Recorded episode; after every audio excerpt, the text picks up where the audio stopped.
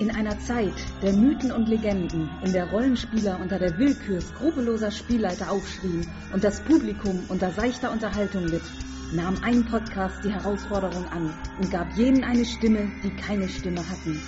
Doch dann verstummte diese Stimme, viele behaupten für immer. Doch es gibt eine Prophezeiung, die besagt, dass in der Stunde der größten Not, wenn Geeks, Nerds und Rollenspieler nach ihnen rufen, Ja, hast du schon was von der neuen Ausspiel-Episode gehört, Matthias? Nee, Ich noch hoffe, die nicht, neue aber Ausgespielt-Folge Ich schau schon schon. immer regelmäßig jetzt da. Bestimmt statt. wenn in dunkler Nacht die bange Frage gestellt wird, Hast du schon was von ausgespielt gehört? Also, Hast du schon was von ausgespielt gehört? Hoffen wir, hoffen wir, dass sie bald kommen. dann werden sie wiederkehren.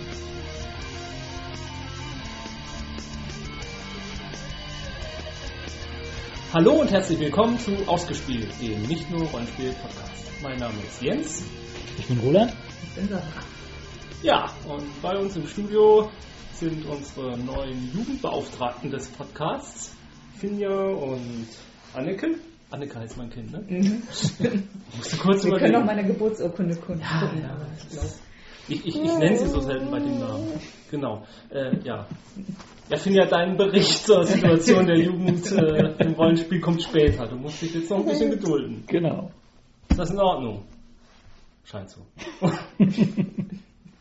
Ja, die lang ersehnte zehnte Episode. Ja. Man, das Volk schrie ja geradezu nach uns. Und wir konnten nicht länger Nee, schweigen. nee, nee, wir sind dem Ruf gefolgt und endlich wieder Ja. Da. Wir, müssen mal schauen. Also irgendwie beginnt eine neue Ära des Podcasts. Ja, auf jeden Fall. Also die neue Staffel irgendwie. Wir haben neue Charaktere. genau. Ist das nicht immer so kurz bevor Serien zu Ende gehen, dass dann nochmal ein Kind geboren wird? Stimmt. Nochmal schnell überraschende neue Charaktere eingebaut Ja, werden. ja. In Stimmt. Familienserien waren das da meist, was meistens neuer Nachwuchs. Um so die Einschaltquoten nochmal zu zeigen. Aber die, die waren gar nicht schlecht. Die sind stabil. Also ich beschwere mich nicht. Wie lief denn unsere Zeitreise-Episode zum Beispiel? Ähm, die hatte nicht weniger äh, nicht weniger Downloads als normale reguläre Episoden. Ah. Das fand ich überraschend, weil sie ja doch auch äh, recht lang geworden ist. Mhm. Wo- Wobei unsere regulären Episoden ja auch recht lang werden. Und wenn wir hier noch lange labern, wird es bei dir auch wieder recht lang werden. Ja, deswegen kommen wir doch gleich mal zu ein bisschen Themen.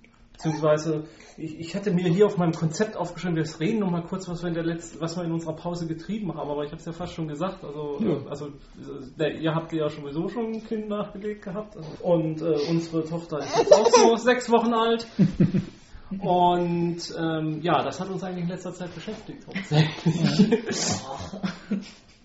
Aber oder wollte noch jemand von seinen Abenteuern berichten, die er in den Sommermonaten erlebt hat? Ja, wir waren dem Fantastischen natürlich treu, also wenn auch eher in passiver Form in letzter Zeit. Also viel, also nicht viel, Ja, wir ein haben es immerhin in den sechs Wochen schon geschafft, zweimal Rollen zu spielen. Ja, zweimal mit Oh, Kleinkind, nice. also mit Baby-Rollenspielen. Das, Mhm. äh, äh, das ist fast schon ein Bericht an sich wert, aber vielleicht warten wir da noch, bis wir ein bisschen mehr Erfahrung gesammelt haben. Mhm. Wir dann werdenden Rollenspielvätern Tipps und Müttern und Müttern wissen, fange ich schon wieder hier äh, äh, Gender Mainstreaming an. Aber ähm, wir bedanken uns natürlich, dass äh, Leute wie System Matters äh, auf uns weiterhin hingewiesen haben und die Erinnerung an uns wachgehalten haben. Genau. Ja, Und das wöchentlich? wir sollten auch eine wöchentliche Sendung jetzt machen. Wir haben Eigentlich jetzt die schnell. Zeit. Ja, ja, Ich meine, so ein Kind versorgt sich von allein. genau. Die laufen sich groß. Ja, ja, ja. Wissen, Man, wo der darf, Kühlschrank steht. man darf sie auch nicht verwöhnen. Nee, nee, nee, bloß nicht. Gibt denen irgendein Spiel mit schön vielen Kleinteilchen.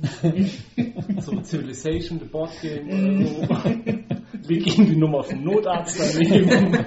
Dann passt das schon. Ja, aber ich denke, äh, wir, wir gehen da mal. Also Episode 10, was ganz Besonderes und deswegen machen wir alles so, wie wir es immer gemacht haben. Also mal eine klassische ausgespielt Folge mit News, mit einem Hauptthema, was wir äh, sich um Genre und Setting drehen wird. Und mit Ich liebe es am Ende. Hast du gehört, Greifenklaue? Bitte dranbleiben. Oder vorspulen bis zu dem Teil. Genau. Ja, als erstes haben wir uns noch so ein klein bisschen äh, aufzubereiten, Dinge, die von letzten Episoden liegen geblieben sind. Unter anderem, Roland, du hast dir Chronosaurus besorgt jetzt als Rollenspiel. Genau, genau. Das war ja ein Hinweis, äh, sein Twitter-Name ist, glaube ich, Dokron. Dokron, genau. Mhm, genau. dem, ja.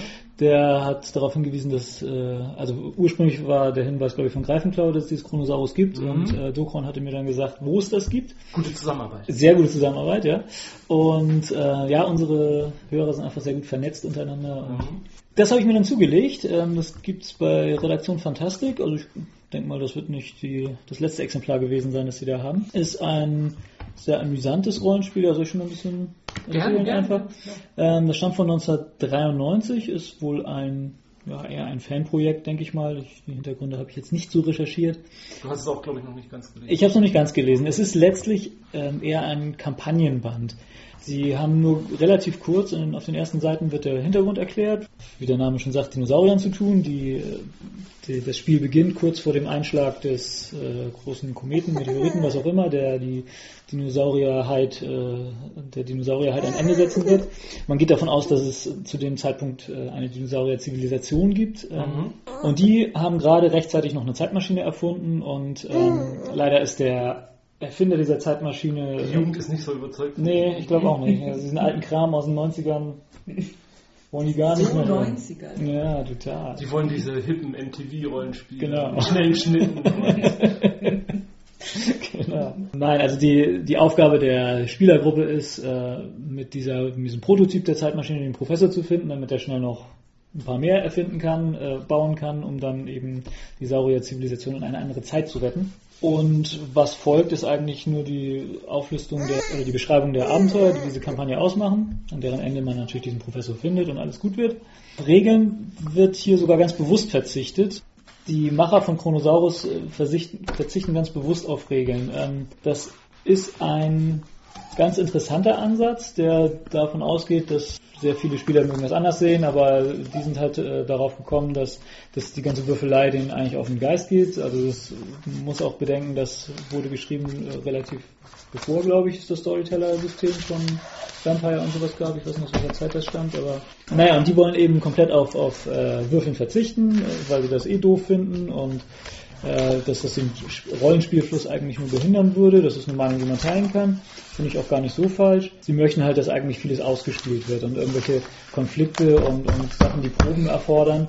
Äh, Ist man hier der Meinung, wenn die für den Fortgang der Handlung sowieso klappen müssen, dann braucht man die auch nicht auswürfeln. Ja, okay. Ähm, das ist so der, der, der Grundgedanke dahinter und äh, es wird halt sehr viel mehr Wert darauf gelegt, Dinge auszuspielen. Und was ich ein bisschen also nicht ganz so gut finde, dass eben auch komplett auf Kampf verzichtet wird, dass man äh, aus bedrohlichen Situationen eher sich irgendwie rauswieseln soll und äh, eben nicht kämpfen soll. Das wird auch in den Abenteuern ganz deutlich, dass immer die so gestrickt sind, dass die, wenn es überhaupt bedrohlich wird, ist entweder so bedrohlich, dass die da sowieso nichts machen können oder oder aber dass irgendwelche anderen NSCs kommen und die da raushauen oder so. Also es soll da ganz bewusst nicht zu kämpfen kommen. Das, äh, ich finde es aber trotzdem sehr interessant, also die, die Charaktere, die, die Hintergrundgeschichte, äh, die Charaktere, die man so spielen kann, sind ganz, ganz witzig gemacht. Die Abenteuer finde ich auch sehr interessant. Also es beginnt damit, dass man in einem leicht zukünftigen New York äh, landet, natürlich komplett mit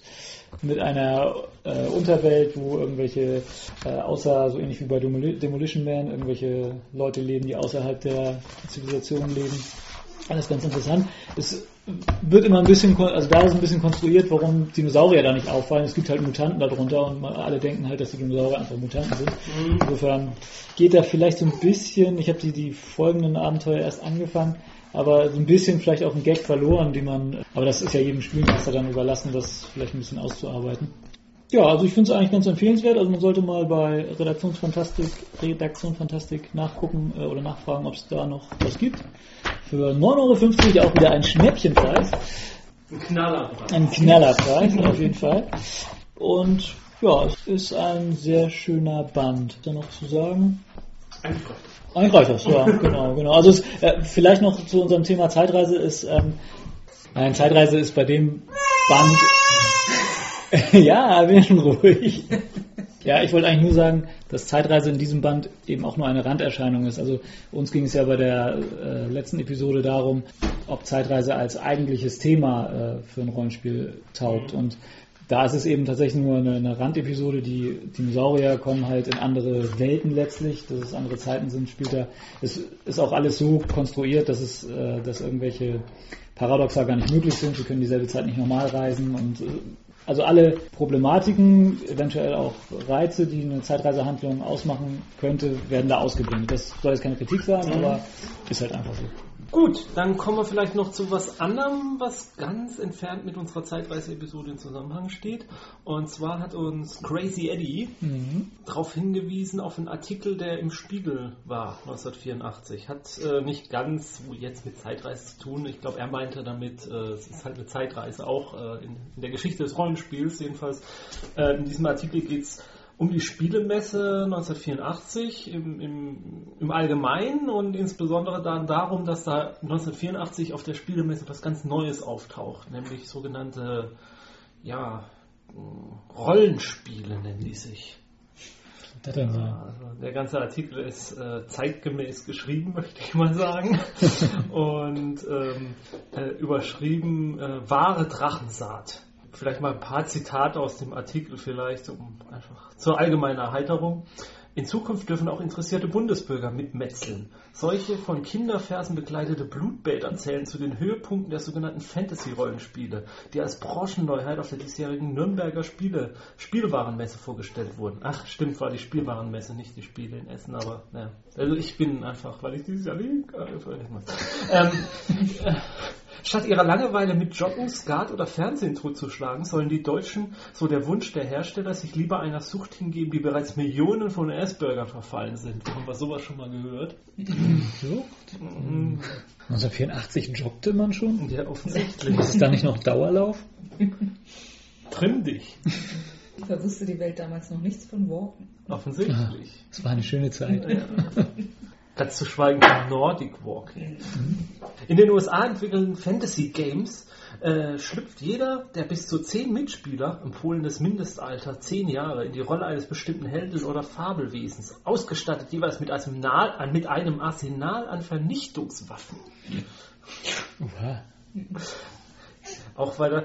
Gemeinsam stolpert die Clique in einem Science-Fiction-Welt voller Abenteuer. So müssen die Spieler etwa nach einem von Drachen bewachten Schatz suchen oder eine wehrlose Jungfrau aus den Klauen eines affenähnlichen Lüstlings befreien. Ein affenähnlicher Lüstling. Also über die Verquickung von äh, oder nicht unterscheiden können von SF und Fantasy Ja. sehen wir mal drüber hinweg. Aber Ganz, aber affenartige Lüstlinge finde ich schon gut. wa- was ist das für ein Spiel? Das Ja, keine Ahnung. Can I buy it? Äh, hier ist jetzt die Aussage oder die angebliche Aussage eines ähm, Marketingchefs von Schmidt-Spiele damals. Äh, da haben wir ein mit DSA, glaube ich, angefangen. Ne? Ja, äh, da haben wir ein dickes Ding gelandet. Die Einkäufer des Handels sind begeistert. Für das Fantasy-Spiel Das Schwarze Auge, Ladenpreis 30 Mark, sollen sich bis zum Jahresende rund 100.000 Deutsche erwerben. Da Meint ihr, was ich damals gespart habe, um mir nach und nach diese DSA-Boxen kaufen zu können? ein längerer Artikel, ich glaube am Ende ist noch ein schöner Satz. Das freie Spiel der Fantasie scheint auch den vorprogrammierten Spaß auf den Bildschirmen zu verdrängen. Während sich vor Jahresfrist in allen Ecken der Spielwarengeschäfte äh, fehlt die äh, dritte jetzt fehlt die Seite. dritte Seite des Artikels. Es geht nur darum, dass äh, der, der Autor dann am Schluss der Meinung ist, dass äh, das äh, Rollenspiel Pen and Paper äh, die Computerspiele verdrängen wird. Und so ist es ja auch gekommen, wie Ja. wir alle wissen. Ein, ein, der Spiegel mal wieder in seiner Voraussicht hat äh, die Zukunft vorhergesehen und ja, das, also danke Crazy Eddie für den Hinweis und wir werden den Artikel auch gern verlinken, also wer sich das äh, in seiner Gänze dann nochmal ansehen will, äh, wie gesagt, äh, da steht noch einiges Witziges drin und ähm, die Bezeichnung mancher Dinge ist hier. Ganz kurz noch, wir haben ähm, uns jetzt auch äh, endlich dazu aufgerafft, diesen Rollenspielfilm Astropia zu gucken, der in aller Munde war vor einiger Zeit. Äh, Ich nicht. Immer noch nicht. Nee, tut mir Kannst du mal machen. Na gut. Vom filmischen her finde ich ihn nicht so den äh, Oberhammer, aber es ist mal ganz witzig, Rollenspiel äh, relativ äh, getreu, werkgetreu dargestellt zu sehen in einem Spielfilm, in einem isländischen Spielfilm. Äh, nicht schlecht, muss ich sagen. Mir fiel bei dem äh, Gucken des Filmes dann nur noch äh, ein, dass wir auch mal äh, so eine Art Drehbuch für sowas geschrieben haben. In unserer Jugend, als Ja. wir kreativ waren hatten. Äh, das soll ja eine Fernsehserie werden. Mhm. Ja, ich erinnere mich. Ähm, ich ich werde die Dinge einfach mal online stellen. Die kann man sich ja sonst mal angucken. Wer mag. Ich, ich werde auch nicht nochmal drüber lesen. Äh, ich, beim letzten Mal, als ich sowas angekündigt habe, habe ich es dann, äh, habe ich mir dann vorher nochmal durchgelesen und bin dann vor Scham äh, zurückgeschreckt, das tatsächlich online zu stellen. Deswegen werde ich es diesmal einfach so online stellen. Der geneigte äh, Zuhörer mag da ja mal reingucken. Weiß ja nicht. Äh, Nicht, dass wir dann innerhalb von einem Jahr plötzlich auf irgendeinem Privatfernsehsender eine Serie finden, uns bekannt. Genau für diesen Fall habe ich Jura studiert. ganz, ganz, ganz, ganz, ganz, ganz schnell noch zum Thema. Ähm, Cthulhu gleich Nessie? Fragezeichen? Äh, ja. Nicht? Doch? Nein. Nein? Egal. Zu Nessie ist übrigens bei Chronosaurus auch ein Abenteuer, aber das nur nebenbei. Ähm, jedenfalls, wer mal mag, kann bei Google Earth auf äh, der Längengrad 57 Grad, 10 Minuten, 8,21 Sekunden nördlicher Länge und Breite. Breite, nördliche Breite, ja, nördliche Breite und äh, 4 Grad 37 Minuten 53,37 Sekunden westlicher Länge. Ähm, nachschauen. Da soll angeblich ein Bild von äh, Nessie zu sehen zu sein und wenn man sich das Bild genauer anguckt, finde ich, sieht es eher wie Cthulhu aus. Also vielleicht kann man ja das mal ausdrucken und ähm, als Handout benutzen im Cthulhu-Abenteuer. Also, äh, Wenn man mal eine Cthulhu-Begegnung plant. Oder ein, ein, ein, ein, Cthulhu, ein von Abkömmling Cthulhus, ein, ein, ein, ein Spawn, ein Avatar, ein, ja, ein, äh, genau, genau, genau. Also ich packe nochmal einen Link rein, da gibt es einen Zeitungsartikel drin. Ähm, wie so oft äh, stellt sich raus, dass es wohl bloß ein Boot ist. Aber wenn man das Bild anguckt, gebe ich zu, es sieht irgendwie ein bisschen tintenfischartig aus. Und weil wir schon bei Cthulhu sind, ähm, vor einiger Zeit habe ich schon mal, das ist schon eine ganze Weile her, dass ich den Artikel gefunden habe, ich glaube, es ist aus dem Juni oder Juli, da geht es äh, aus einer kanadischen Zeitung und da geht es um eine schwarze, ähm, schmierenartige Masse, die ähm, in einer Bucht gefunden wurde, in der, Das haben die doch aus Akte X geklaut. ja, in der Nähe Kanadas. Und Oder äh, es ist von den Dreharbeiten übrig geblieben. ja, kann man, kann man so sehen. Ich habe jetzt nur deswegen, der ganze Artikel, den ich auch gerne verlinken werde, dann ist halt so voll von, von äh, äh, Schlagworten, die man so wunderbar benutzen kann. Also da, ich zitiere mal, äh, it, it kind has an odor, I can't describe it. The stuff is gooey and looks dark against the bright white ice floating in the Arctic Ocean. It's pitch black when it hits ice and it kind of discolors the ice and hangs off it. Das könnte direkt aus einem Roman sein, ja. Brower said, he saw some jellyfish tangled up in the stuff and someone turned in what was left of a dead goose. Just bones and feathers.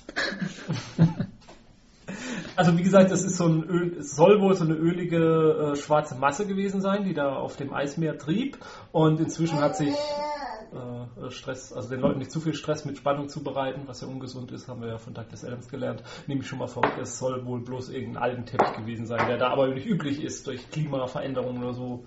Äh, kannte das in der Gegend keiner. Äh, aber den Artikel auch verlinkt nochmal, ähm, lest ihn mal, überlegt mal, kann man fast als Aufhänger für ein Cthulhu-Abenteuer nehmen. Einfach so. Gut, haben wir noch was? Ähm, dann, ach so, als nächstes würde ich gerne mal dann unseren was nachkommen, was schon längst überfällig ist, was wir schon längst mal gemacht schon bei der haben. vorvorletzten Sendung. Genau, und zwar, Sandra, erklär du es einfach mal. Also wir haben hier sozusagen eine, eine, eine Bringschuld noch äh, Mhm. zu erbringen.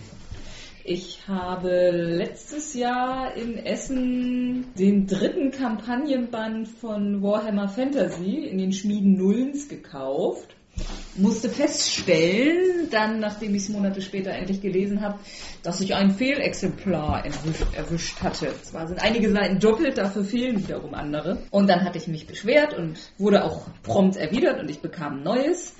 Ähm, und wurde gebeten, das fehlerhafte Werk zu vernichten, zu zerschneiden, zu zerreißen und ein Foto davon einzuschicken. Ich weiß nicht, ob die sich überhaupt noch daran erinnern und ob es sich noch lohnt, es jetzt zu tun. Gut, ich könnte natürlich das ganze, also die ganze Zerstörung einfach filmen auch. Das ist eine gute Idee. Genau, wir machen einen Videopodcast. äh, Mhm. Ja, ich filme das jetzt mal. Das ist mal der erste. Also hier haben wir jetzt das Buch. Jetzt blamier ich mich furchtbar, weil ich es vermutlich nicht kaputt kriege. Könnte durchaus passieren. Ui, doch. Wo hohe Kräfte sinnlos walten. Ich hoffe, es war jetzt auch wirklich, wirklich der Fehldruck und nicht versehentlich das neu eingesandte Exemplar. Ah, herrlich. Deutschland hat ja auch eine reiche Tradition an Buchzerstörung. Das hätte ich jetzt nicht sagen dürfen. Ich kann nicht mehr. Musst du damit Ja. dir behelfen? Dankeschön. Denk dran, du bist ein Homo sapiens sapiens, du kannst Werkzeug benutzen. Nee. Ich finde, das reicht. Auch. Ja, Das Ding ist kaputt. kaputt. Das kann man bei eBay niemand mehr andrehen. Äh, wir versteigern das Zerstörte für einen guten Zweck. Also wenn Gebote reinkommen, Für mehr ähm, Rollenspielbücher für uns. genau, die wir dann hier, ein guter Zweck ist. ja, die wir dann hier, ähm, ähm, auch ähm, zerschneiden. wir werden ein Imperium gründen mit zerschnittenen Rollenspielbüchern. Okay.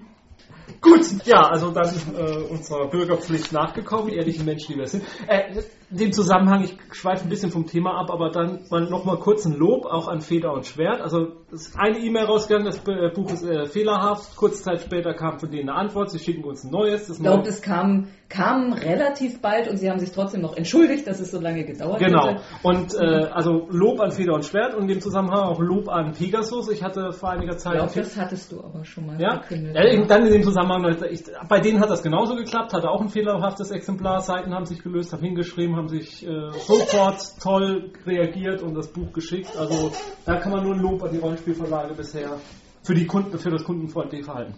Äh, ja, genau. No, äh, wir brauchen ja mehr Bücher zum Zerschneiden und äh, dann wollte ich noch mal kurz auf drei neue Rollenspielbücher hinweisen. Wir Einmal nehmen Sachspenden entgegen. Äh, einmal das äh, Doctor Who Rollenspiel. Das Yay. erscheint jetzt im November. Ähm, Vorbestellung ist jetzt möglich auf der Verlagsseite von Cubicle 7. Und kurzer Hinweis, äh, das äh, Rollenspiel Doctor Who, wir haben es glaube ich schon mal erwähnt, ich habe jetzt hier nochmal, es erscheint in einer Box. Zusammen, also mit allem, Das was ist man eine braucht. Policebox. Ja, hoffentlich. Hoffentlich. Aber es mit allem zusammen, also auch mit Würfeln und dergleichen mehr. Und ich meine, wir haben diese Forderung schon mal gestellt. Es sollen wieder mehr Ja, Boxen erscheinen. Also, äh, ja. Äh, das nächste Rollenspiel, wo ich noch mal drauf kurz hinweisen wollte, ist ähm, Dragon Age. Und zwar, das ist deswegen interessant, das ist jetzt ein Rollenspiel, das, ein, ein Pen-Paper-Rollenspiel, das von Green Ronin herausgebracht wird, zum Computerspiel, das von BioWare gemacht wird. Und BioWare ist, ist wiederum die Computerspielefirma, die in den letzten Jahren immer die super Rollenspiele zu Dungeons and Dragons rausgebracht hat. Also die hatten früher, waren früher immer Lizenznehmer und haben jetzt ein eigenes Rollenspieluniversum Also erfunden Lizenzgeber. und sind jetzt zum Lizenzgeber geworden. Das Dragon Age Computerrollenspiel ist was, was ich, äh, glaube ich, sehr gerne haben würde. Und ähm, das, äh, die Welt ist so eine Mischung aus äh, George R. R. Martin und äh, ja, Tolkien, keine Ahnung. Also es ist ein bisschen düsterer Science äh, Fantasy. Und da könnte auch das Rollenspiel gar nicht uninteressant sein. Und das Rollenspiel erscheint ebenfalls in einer Box mit einem Players Guide, einem Game Masters Guide, einem Poster und Würfeln. Das ist aber die englische Ausgabe. Ja. Hm. Und ja, ist auch für den Herbst angekündigt. Und dann noch ein Hinweis an unsere Battletech-Freunde. Äh, A Time of War erscheint, das Battletech-Rollenspiel von Catalyst Game. Und da läuft im Moment eine Beta. Äh, und da kann man sich für 10 Dollar eine, die Beta-Version als PDF zukommen lassen. Das ist jetzt, klingt jetzt so noch nicht so spannend, für eine Beta Geld zu bezahlen, aber man kriegt dann äh, ein kostenloses äh, Upgrade auf die Vollversion. Sobald äh, die Beta dann halt vorbei ist und die Vollversion als PDF erscheint, kriegt man, äh, kriegt man die dann halt auch für dieses, ja, also für um- umgerechnet 8 Euro bekommt man eben das äh, komplette Rollenspiel dann am Ende. Also wer sich für Battletech interessiert und Rollenspiel-affin ist, der kann da, glaube ich, ein gutes Geschäft machen. Soweit, äh, News. Dann, wie angekündigt, unser Hauptthema, der Überschrift Genre, von dem wir selber noch gar nicht so genau wissen, ähm, wo es uns jetzt hinführen wird. Wir sind sehr gespannt. Ja, eigentlich entstanden ist es eher aus einem kleinen, ganz, ganz kleinen Streit zwischen Roland und mir. Streit wäre jetzt zu viel. gesagt. Eine Diskussion, Genau. ein, ein Denkansatz, Genau. bei dem wir verschiedene Richtungen verfolgt haben. Und zwar ähm, geht es im Allgemeinen über um realistische Settings, kann man sagen. Also um ähm, Rollenspiel oder Genre, Settings, Rollenspiel-Genre, in denen man eben den ganzen Hokuspokus weglässt. Also nichts Übersinnliches, keine Übertechnik, kein Okkultismus. Mhm. Ja, im Hier und Jetzt oder auch im Anno dazumals. Kann ja auch als Genau, realistisch durchgehen. Entstanden war es durch, äh, dass ich irgendwie erwähnte, dass ich die Mafia-Serie Sopranos eigentlich auch als guten Ansatz für ein Rollenspielsystem sehen würde. Einfach äh, so die Darstellung, eine Gruppe von Kleinkriminellen, die versucht, so sich Eine Gruppe von Kleinkindern, die? eine, eine Gruppe von Kleinkindern. Nein, eine, eine Gruppe von Kleinkriminellen, die sich einfach versucht, in der Organisation hochzudienen. Und ja, da warst du nicht so überzeugt von, dass sowas funktionieren kann. Ja, ähm, wobei ich bei dem Beispiel gerade ähm, dann nach kurzem in mich gehen dann äh, doch wieder eher auf deiner Seite war. Aber ganz grundsätzlich finde ich, dass ähm, Rollenspielszenarien ohne irgendwas Besonderes im, im weitesten Sinne, ähm, also die können schon funktionieren, wenn du, was weiß ich, äh, stinknormale Krimi-Settings machst und sagst, äh, die Spielgruppe sind halt Ermittler und müssen den und den Kriminalfall lösen. Das funktioniert natürlich, aber ich fände äh, einfach langweilig. Ich finde schon, dass das irgendwas ganz Besonderes, ähm, was auch die, die Spielercharaktere dann vom Rest der Welt irgendwie abheben kann, schon nötig ist. Also das mag meine persönliche Meinung sein, aber wobei ich bei so einem Mafia-Szenario mittlerweile der Meinung bin, dass das schon was Besonderes haben kann, weil solche Mafiosi ja komplett außerhalb der Moralvorstellungen sind. Und das wäre wieder was, was das recht reizvoll machen kann, dass du also dir überhaupt nicht Gedanken machen musst über irgendwelche, klar, du musst dir schon Gedanken machen, aber darfst ja auch nicht erwischt werden und so weiter. Aber so im, im, in der direkten Konfrontation mit anderen NSCs brauchst du dir jetzt nicht so die Gedanken machen. Also du kannst da halt mal ziemlich rabiate Methoden anwenden. Und das könnte wieder reizvoll sein. Insofern würde ich bei so einem Mafia-Szenario, gerade wenn man die Sopranos als äh, im Hinterkopf hat, da schon eine Ausnahme machen. Aber ganz generell würde ich sagen, wenn man alles Übersinnliche und, und äh, Technik, also du hattest irgendwie als Beispiel auch mal James Bond oder sowas ange... Äh, das lebt ja letztlich dann doch auch wieder davon, dass es so einen, so einen kleinen Science-Fiction-Touch hat mit irgendwelchen super Gimmicks und Wenn dann man jetzt doch- aber die neuen James Bond-Filme rannimmt, dann wiederum nicht. Ja, okay, die, die verzichten ja auf sowas, aber grundsätzlich äh, auch ist es ja auch letztlich ein, ein ziemlicher Überheld, dem doch auch sehr unrealistische Sachen gelingen, die Na gut, ich denke, man muss bei, wenn man das Wort Realismus jetzt hier verwendet, dann würde ich eher von, von Hollywood-Realismus Mhm. sprechen, um jetzt mal Mhm. ein Wort Ja, ja. dafür zu finden. Also ähm, Tom Clancy-Romane oder Filme oder oder ja, James Bond wurde ja erwähnt oder auch sowas wie Born Identity oder so. Die sind ja schon nochmal ein Satz über der echten Realität drüber. Mhm. Also es sind ja jetzt keine Dokumentationen, ich mal sagen. auch wenn ich da jetzt dem einen oder anderen vielleicht die Illusion raube das ist ja schon so eine ein Tick über unsere Realität. Genau, also das sind ja nur Spielarten der Realität, möchte ich sagen, die so real dann doch nicht existieren.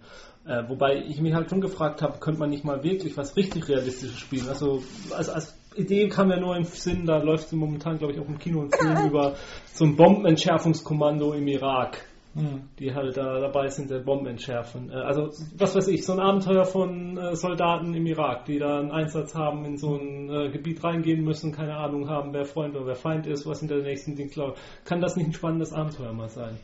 Wo man ganz normale Soldaten spielt. Was spricht dagegen? Ja, generell spricht natürlich nichts gegen irgendwas. Also äh, so, so Nee. ich denke, es kommt ja, also es, eigentlich will man ja was spielen, was möglichst weit vom eigenen Leben weg ist. Also für mich ist das recht weit weg. ja, eben, Ja, das meine ich. Also das ist der Sinn oder üblicherweise das, warum man Rollen spielt, um eben mal was völlig anderes zu erleben. Und für so gut bürgerliche Spießer wie uns ist eben auch schon so wie Mafia ziemlich weit weg Ja. und eben auch all diese so Soldatensachen und deshalb, klar, Ja. für uns käme sowas vielleicht in Frage, wenn da irgendwelche amerikanische Soldaten im Irak Rollen spielen, dann wird das wahrscheinlich für die nicht so Ja. in Frage kommen. Nee, aber stimmt schon, so, so, so Soldaten, wo du dann auch sagen kannst, er ist halt der super Schütze oder überhaupt, dass die halt mit solchen Ballermännern durch die Gegend laufen, das ist ja dann schon vielleicht besonders genug, um, um Ja. das reizvoll zu machen. Also was ich halt interessant finde an dem ganzen Thema ist, dass die Rollenspielszene an sich oder was so an Rollenspielbüchern angeboten wird, der Hauptteil, der große Hauptteil ist Fantasy, Mhm. würde ich sagen, und dann kommt Science Fiction, Horror gleichberechtigt, würde ich Mhm. mal fast behaupten, wobei ne Horror vielleicht sogar ein bisschen, mehr, als, Bisschen mehr. mehr als Science Fiction. Und ja gut, Mythologie diverser Dinge, Cyberpunk, äh, kann man alles unter diesen Dingen dann Mhm. irgendwo drunter ordnen. Und äh, das macht ja den Hauptteil dieses Mediums Rollenspiel aus. Und wenn man sich aber andere Medien anguckt, wie zum Beispiel Film oder äh, Fernsehserien oder äh, Bücher, dann sind ja irgendwie eher realistischere Settings. Oder waren es zumindest. Vielleicht ist, geht da die Tendenz auch woanders hin mittlerweile. Aber habe ich das Gefühl, das sind irgendwie realistische Settings, das, was der Hauptteil alles macht. Und äh, diese anderen Settings, die jetzt uns betreffen, uns Rollenspieler, die sind äh, der kleinere Teil, oder? Mhm. ich, ich, die Begriffe Settings und Genre werden wir jetzt noch mehr einfach hin und her äh, verwenden. Manchmal sind sie synonym, manchmal sind sie es nicht, aber ihr könnt schon folgen. Auf jeden Fall. Und da habe ich mich gefragt, warum ist das so? Also liegt das einfach daran, dass man hier beim Rollenspiel halt in eine Rolle reinschlüpft und die halt so fantastisch wie möglich sein soll? Oder hat das andere Gründe? Hat das einfach Traditionsgründe, weil es halt Fantasy war, die angefangen hat? Ich würde sagen beides. Also ähm, Tradition ist da sicher ein, ein großer Anteil. Wenn man damit angefangen hätte, solche Simulationsspiele äh, eher in einem kriegerischen Umfeld äh, zu machen, wer weiß, vielleicht wären dann Rollenspiele heute mehr so äh, auf Lanzerheftchen-Niveau oder so. Das weiß man ja nicht. Aber ähm, also ich finde schon, dass, dass es wichtig ist, also wie gesagt, das ist wieder meine ganz persönliche Sichtweise. Gut, mehr andere können wir hier auch nicht liefern. Ja, klar. Dass man irgendwie das Gefühl hat, man ist was Besonderes. Also ich erinnere mich noch dran, als wir mal Hunter versucht haben zu spielen, da war ja der Ansatz auch, ihr seid komplett normal und während des Spielverlaufs dann kriegt ihr so langsam irgendwelche Fähigkeiten, ihr wisst auch noch gar nicht so, was das ist. Das klang erst ganz interessant, aber ich finde, dass das nicht so gelungen war, weil ähm, man hat sich dann klar überlegt, naja, was, was ist das für einer? Wir, wir haben ja ganz normale Charaktere. Äh, was ich, was hat der für einen Beruf? Was, äh, ähm, gut, da hat man schon so ein bisschen angefangen, naja gut, wie könnte der an irgendwelche Schusswaffen kommen, dass er da irgendwelche Kontakte vielleicht hat und sowas. Aber da, damit war es dann auch gut und dann im, im ersten Abenteuer fing es dann an, dass man, also ich glaube, mir hat dann schon so ein bisschen gefehlt, dass ich nicht gleich weiß, was kann ich, was, was habe ich für Fähigkeiten und wo bin ich da was Besonderes. Und Also wobei das ja jetzt nicht, also bei Hunter kannst du ja auch die Charaktere Ja gleich fertig machen, das die war ja ja schon überall sonst, so ne? Aber- gewollt von uns. Aber Ja, ja. Aber bei Cthulhu zum Beispiel, wenn du einen Charakter anfängst, dann hat er ja auch erst nichts Besonderes. Du hast, weißt halt nur im Hintergrund, da ist Ja, aber ein Cthulhu-Charakter kriegt eigentlich auch, also gut, er lernt vielleicht mal hier und da einen Zauberspruch, aber das ist ja, Ja, okay, aber- schon, schon die absolute aber, Ausnahme. okay, aber du, du spielst ja einen ganz normalen Menschen in einem Universum, das nicht so ganz normal ist. Ja, Ja, wobei aber- wir ja da auch eher viktorianisch spielen und das ist schon wieder nicht, nicht unser Normal. Ja, oder 20er Jahre meinst du? ja, auch. Ja, okay, beim Bastelspiel stimmt. Aber eher mit mehr 20er. Ja, ja, ja, Aber auf jeden Fall nicht in der Jetztzeit, haben wir auch schon, aber Ja. Aber in dem Szenario finde ich schon, hat man auch so im Hinterkopf, naja, das ist, das ist irgendwie auch kein, das sind ja auch nicht die realistischen 20er Jahre, nicht nur deswegen, weil es da Cthulhu-Monster gibt, sondern auch wie die Leute sich verhalten. Weiß ich nicht, aber Ja, okay, aber äh, den Charakter, den man für sich selber gemacht hat, das im, Ja, im Grunde stimmt. genommen ist es doch ein normaler Mensch. das stimmt, ja. Ja, vielleicht etwas äh, Cthulhu-affinen Berufen. Mhm. Aber ansonsten. Ja, also ich habe da das Gefühl, dass es eigentlich zwei verschiedene Ansätze gibt. Es gibt eben den Ansatz, in einer Welt zu spielen, die eben relativ weit von unserer weg ist, wobei eben auch die 1920er relativ weit weg sind. Und der andere Ansatz ist eben, in der Jetztzeit zu spielen, also sich, sich vielleicht dann auch mehr oder weniger ein bisschen dann noch selber im Ansatz zu spielen, einfach in einer völlig, in, in einer Welt, die, was ja Welt der Dunkelheit nun eigentlich der Ansatz ist, die eigentlich unsere ist, aber irgendwie auch dann, Letztlich gar nicht. ja, Ja. das, das Ja. sind so, so diese zwei verschiedenen. Okay, dann müsste ich jetzt aber die Frage stellen, wie wäre es zum Beispiel mit einem historischen Szenario im Mittelalter zu spielen, ohne irgendwelche Fantasy-Einschlüsse. Einfach nur im Mittelalter irgendwelche Ritter zu spielen. Oder, oder ein Trupp von Söldnern, der umherzieht und äh, was weiß ich, sich an irgendeiner historischen Schlacht beteiligt und äh, vielleicht auch mal äh, irgendeinen Spionageauftrag hat. Und ähm, ich, ums das Fantastischste, was du hast, ist vielleicht mal irgendeine kirchliche Reliquie, äh, Reliquie zu finden, von der vielleicht ein paar Charaktere denken, die, die ist vielleicht tatsächlich wunderwirksam oder auch nicht. Aber das wäre für mich auch ein realistisches Szenario. Wird das für euch funktionieren? Könnte, ja. Also ich, das ist eben auch wieder, das ist weit genug weg, Mhm. um exotisch irgendwo zu sein. Also es ist jetzt ja, ich glaube, ich persönlich fände es jetzt vielleicht auch auf Dauer nicht so interessant, Mhm. aber ich kann mir schon vorstellen, dass gerade Mittelalter-Fans, also noch, noch Mhm. Mittelalter, mehr Mittelalter-Fans so, dass das für die wiederum auch völlig interessant ist. Mhm. Also, Ich denke mal, das sind, das sind zwei Sachen. Einmal, dass, dass es eben was, was Besonderes ist, was, was es spannend macht. Ähm, eben nicht wie, wo war das, Simon the Sorcerer, wo man Ja. da sitzt und sagt, man ist halt äh, der äh, Bankangestellte oder ich bin der, Also meinst äh, diese Parodie. für, für unsere ganz jungen Zuhörer, ähm, äh, es gab mal ein äh, äh, Adventure namens Simon the Sorcerer, Teil 1, und da trifft der Hauptfigur halt irgendwann in einer Fantasy-Welt an und kommt dann in irgendeine Hütte rein und da sitzen ein paar Fantasy-Gestalten und spielen ein Rollenspiel namens äh, Bürger und Bürokraten oder so, glaube ich hieß es. Und ja, die erleben dann eben das, was wir in unserer Welt erleben in ihrem Rollenspiel. ich kann jetzt Binärsprache sprechen. Also das ist das eine, dass man eben was, was äh, Interessantes, Spannendes macht. Und das andere ist, glaube ich, dass man, dass das relativ fokussiert ist. Was ist das Besondere?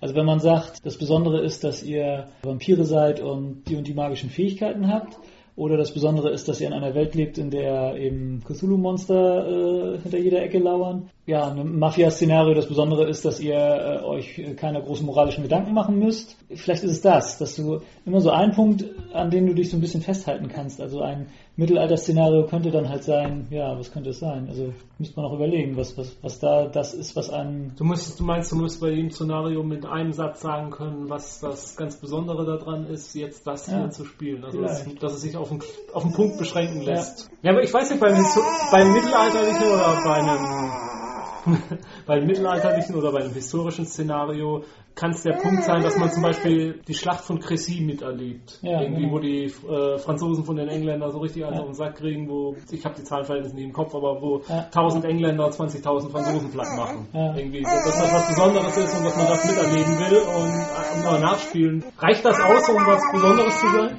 Ja, oder was, was wir, wir hatten ja auch mal die Idee, dass wir ähm, inspiriert durch die Serie Rom äh, was machen, was äh, nach dem Spartakusaufstand spielt und dass du halt ein paar Sklaven spielst, die da jetzt noch rumstromern. Äh, vielleicht, dass du dich an, an so einem historischen Punkt festmachst, dass du irgendwie etwas, äh, ja genau, was, was, was für die für die Spieler interessant ist, weil sie es entweder noch im Geschichtsunterricht oder sonst woher kennen. Was weiß ich, genauso kannst du es ja mit der Kreuzigung Jesu oder sowas machen, dass du halt in der Zeit spielst. beliebig. Irgendwas Beliebiges, wo du.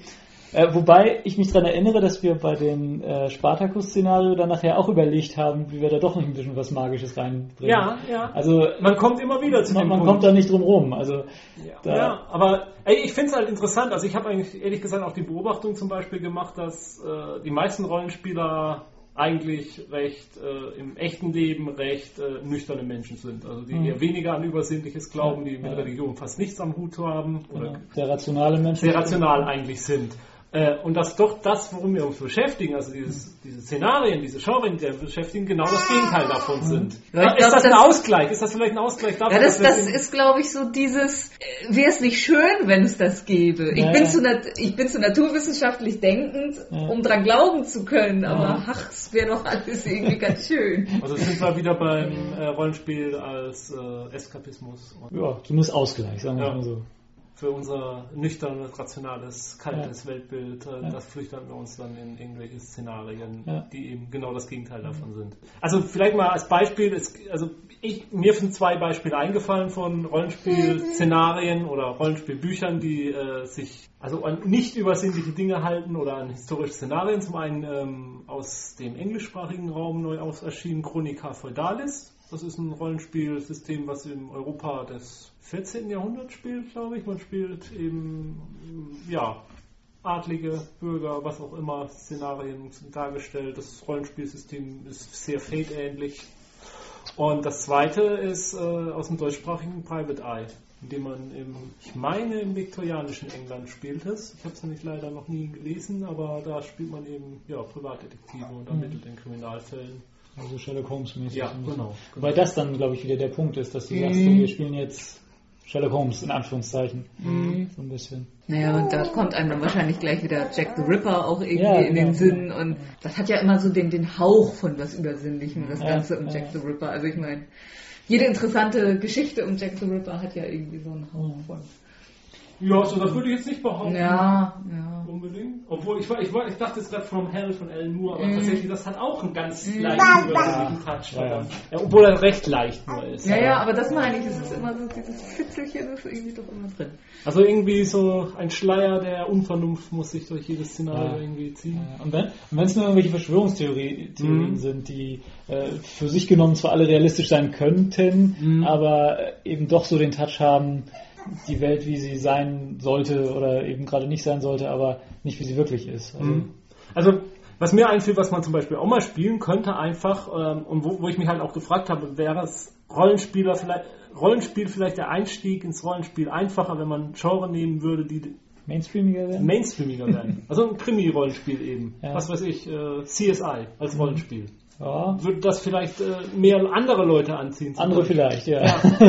Nicht? Wo, wobei ich, äh, um vielleicht mal den Bogen schon zu den Mischgenres zu schlagen, ich ja durchaus finde, dass man Krimi, dass Krimi-Elemente, gerade Krimi-Elemente, besonders wichtig sind, um, um ähm, äh, Abenteuer zu Ja. entwerfen. Also äh, wenn ich meine, wenn ich äh, bisher Abenteuer erdacht habe, sind das meistens eher irgendwelche Krimis. Also das, das äh, Szenario drumherum ist dann halt irgendwie, was weiß ich, äh, Scheibenwelt, also Fantasy und Lust, bisschen lustig, Mhm. aber die, die eigentliche Handlung, das muss schon, das muss eigentlich Krimi oder, oder was, was in Anführungszeichen Bodenständiges sein, Mhm. äh, um überhaupt eine spannende Handlung hinzukriegen. Mhm. Ähm, also auf solche Versatzstücke muss man, glaube ich, äh, gerade wenn man eine Handlung entwerfen will, die dann durchzuspielen ist, schon zurückgreifen. Also man kann ja einfach nur sagen, so hier, klar, solche Rollenspiele gibt es auch, tretet die Tür ein, dahinter ist halt irgendwas, was ihr bekämpfen müsst. Mag ja auch manchmal ganz spannend sein, aber Ich habe mir halt überlegt, Rollenspiele, äh, Szenarien oder Ideen, ähm, was gibt's da jetzt äh, in, anderen, äh, in anderen Medien, was man auf Rollenspiel vielleicht übertragen könnte? Zum Beispiel der Film Der Clue fiel mir ein. Das ist, wer das nicht kennt, das ist ja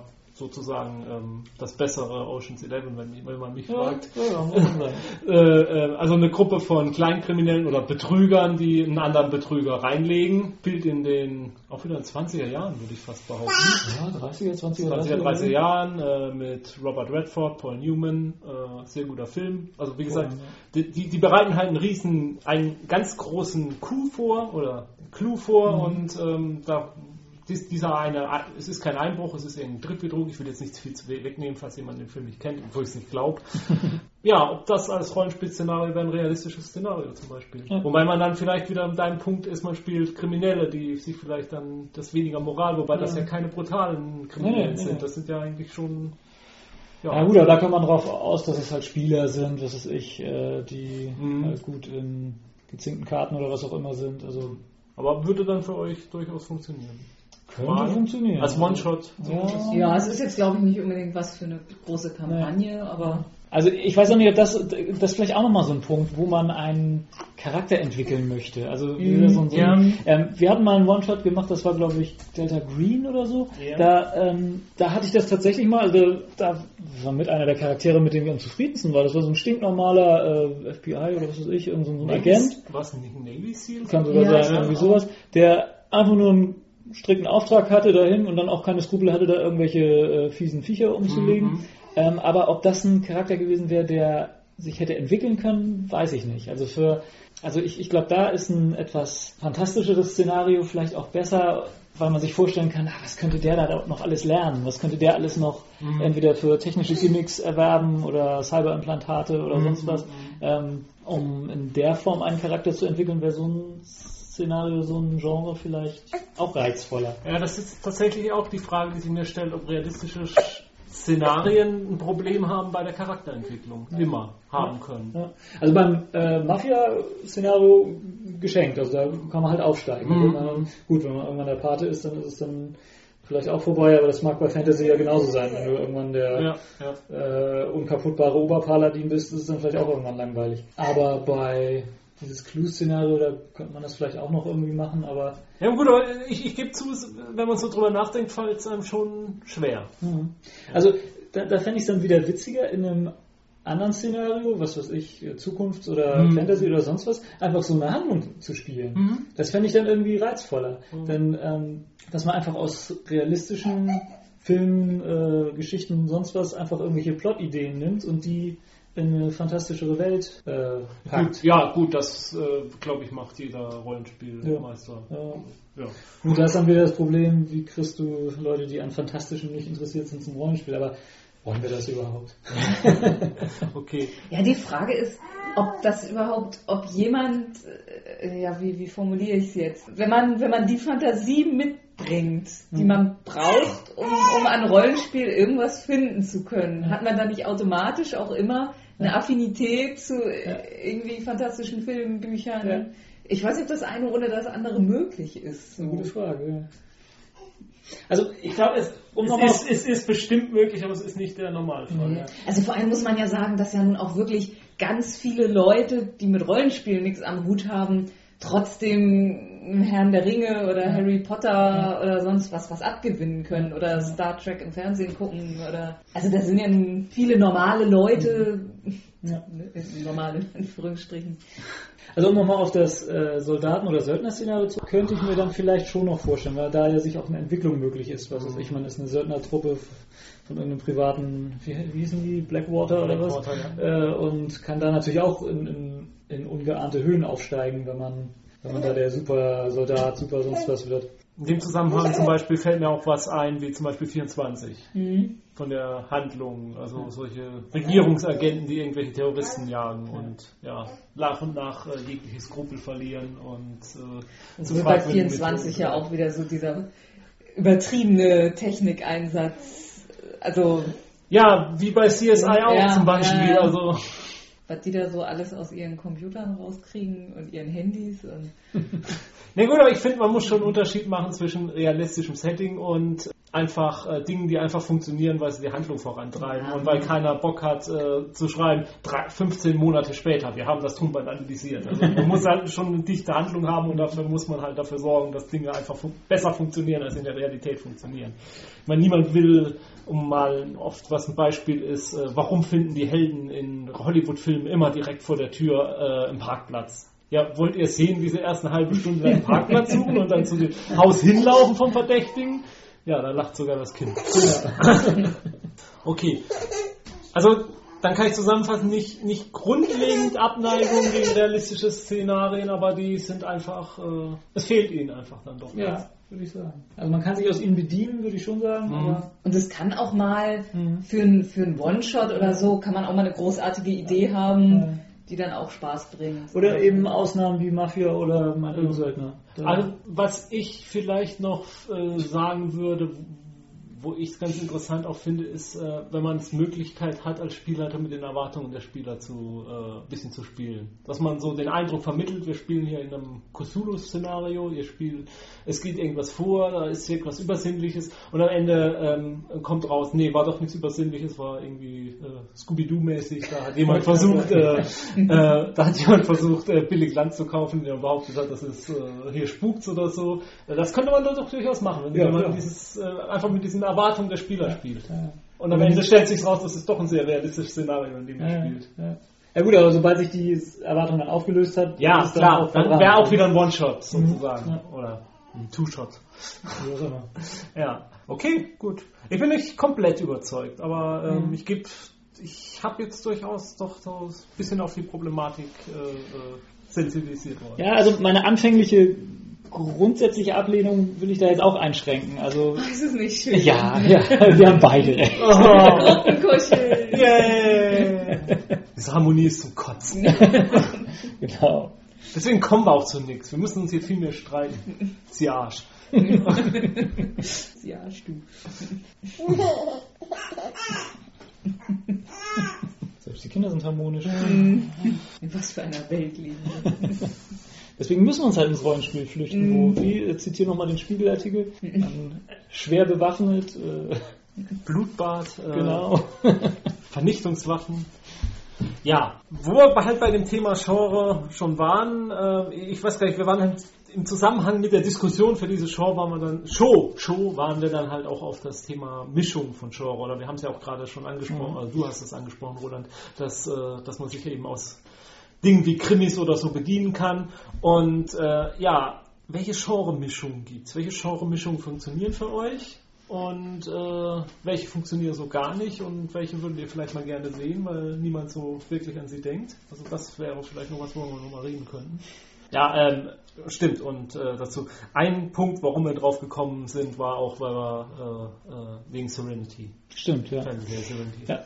Firefly. Firefly. Genau, also Firefly, Firefly schaue ich jetzt gerade mal. Ähm, ist das eigentlich schon so lange auf DVD erhältlich? War eine Weile schon, ne? Auch ein paar Jährchen. War- Ist schon eine Weile, ne? Es läuft jetzt gerade Jetzt, genau. zum ersten Mal im deutschen Fernsehen. Das ist mal der aktuelle Bezug des des Fernsehens kommt. Und das ist eben eine Mischung aus ähm, Science Fiction und Western. Und das ist ja eine klassische Mischung. Also Das ist- richtig klassische. Wenn man länger oder ein bisschen drüber nachdenkt, natürlich klassisch. Also das hat man ja schon öfter gesehen. Wobei Marshall Bravestar eher die schlechtere ist. Nein, aber Star Trek wurde ja damals die Fernsehserie auch so verkauft als ähm, Deswegen auch Track. Ja, genau. Ist halt Ich meine, es hat sich dann letztendlich einfach null wie Western angefühlt. Ja, ja. Aber Na doch, in bestimmten Szenen ja schon. Ja, aber nicht so, so krass, wie es bei Firefly Nein, das halt ist- das Also, stimmt. Dass sie da wirklich in den Klamotten rumlaufen und äh, die Waffen wie genau die Sachen so aussehen und weiß nicht, finde ich da in der Extremform ein bisschen anstrengend. Also für einen äh, Ami mag das ja ein bisschen reizvoller sein, weil es halt die eigene Historie ist, aber also so doll stört es mich dann doch nicht. Also ich finde die Serie schon okay. Finde jetzt nicht den Hammer, aber äh, finde sie ganz okay, aber Ich glaube, damit machst du jetzt gerade hier sehr viel Feinde. ja, das mag sein. das mag sein. Aber ähm, dann muss ich erstmal meine Meinung zu Neil Gaiman hier äußern öffentlich. Ich glaube, da machen wir richtig Feinde.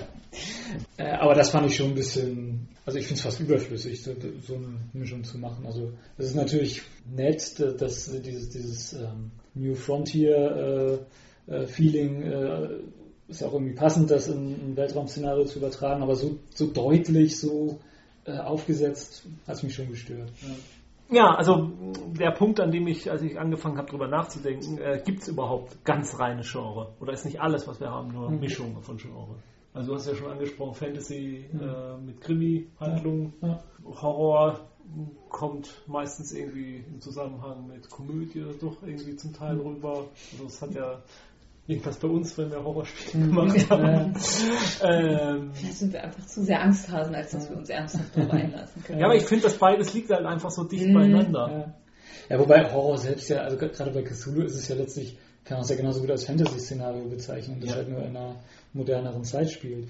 Horror ist dann doch auch mehr so ein, so ein Element, äh, eben, ja, um es banal auszudrücken, Leute zu erschrecken. Ja, ja. Ob du das nun mit Science-Fiction-Monstern machst oder mit äh, eher Fantasy-Monstern oder nennen wir es bei Cthulhu vielleicht eher mythologischen Monstern, äh, ist dann ja eigentlich auch egal. Also ich glaube, das, das mischst du grundsätzlich dann immer mit irgendwas. Ja, aber ist die Frage, ähm, ist zum Beispiel Herr der Ringe reine Fantasy? Oder ist, da auch, ist das auch eine Mischung von was? Oder würdet ihr das als reine Fantasy bezeichnen?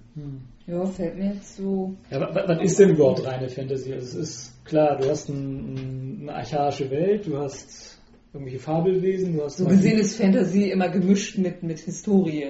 Also Ja.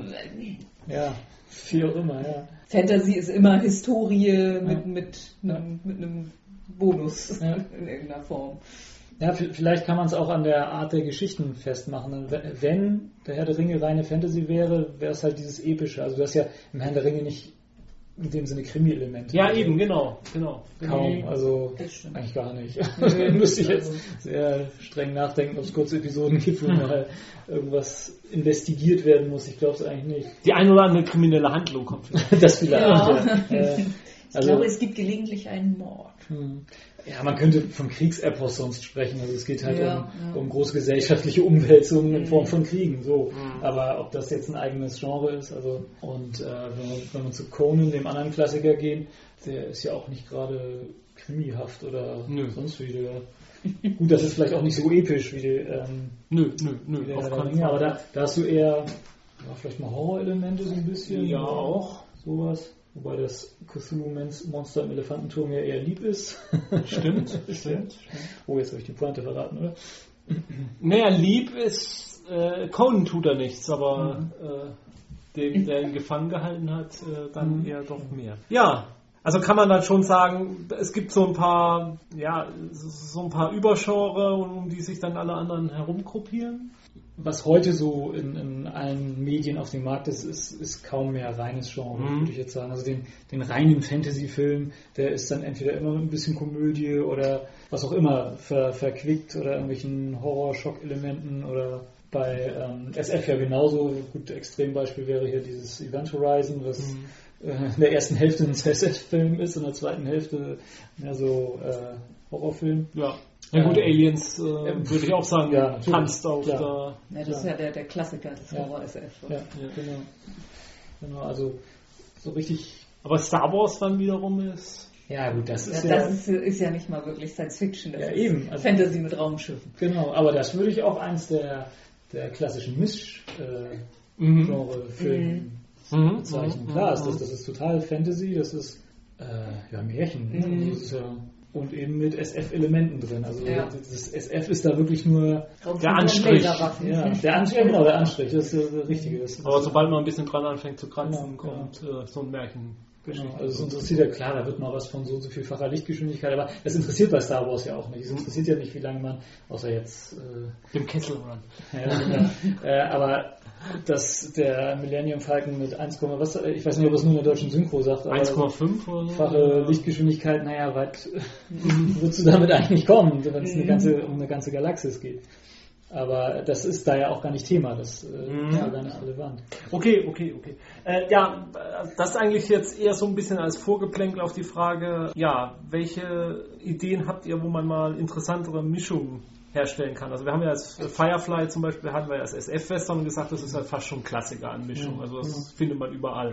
Aber äh, welche, ja, welche Mischungen könnte man sozusagen herstellen, die noch nicht so bekannt sind, wo man ein bisschen was Neues machen könnte, mal was Interessanteres? Also mir war eingefallen damals äh, so eine Art äh, CSI oder Torchwood im alten Rom.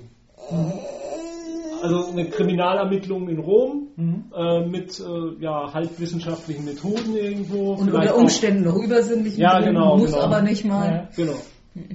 Ich glaube, das gab es so noch nicht, ob, wobei es ähm, äh, historische Krimi-Geschichten ja schon, also Die auf jeden Fall. Die Ja. gibt es ja schon, aber in, in der Antike wüsste ich es jetzt auch nicht, von Romanen mal abgesehen, da gibt es bestimmt Ja, Mhm. Aber dass mir jetzt ein, ein Film oder ein sogar Rollenspiel oder sowas da geläufig wäre, das nicht. Genau, also das war so eine Idee von Ja. mir. Oder was, was ich auch schon mal, äh, was es als Film gibt, oder oh, nee, auch als Roman, äh, High Crusade.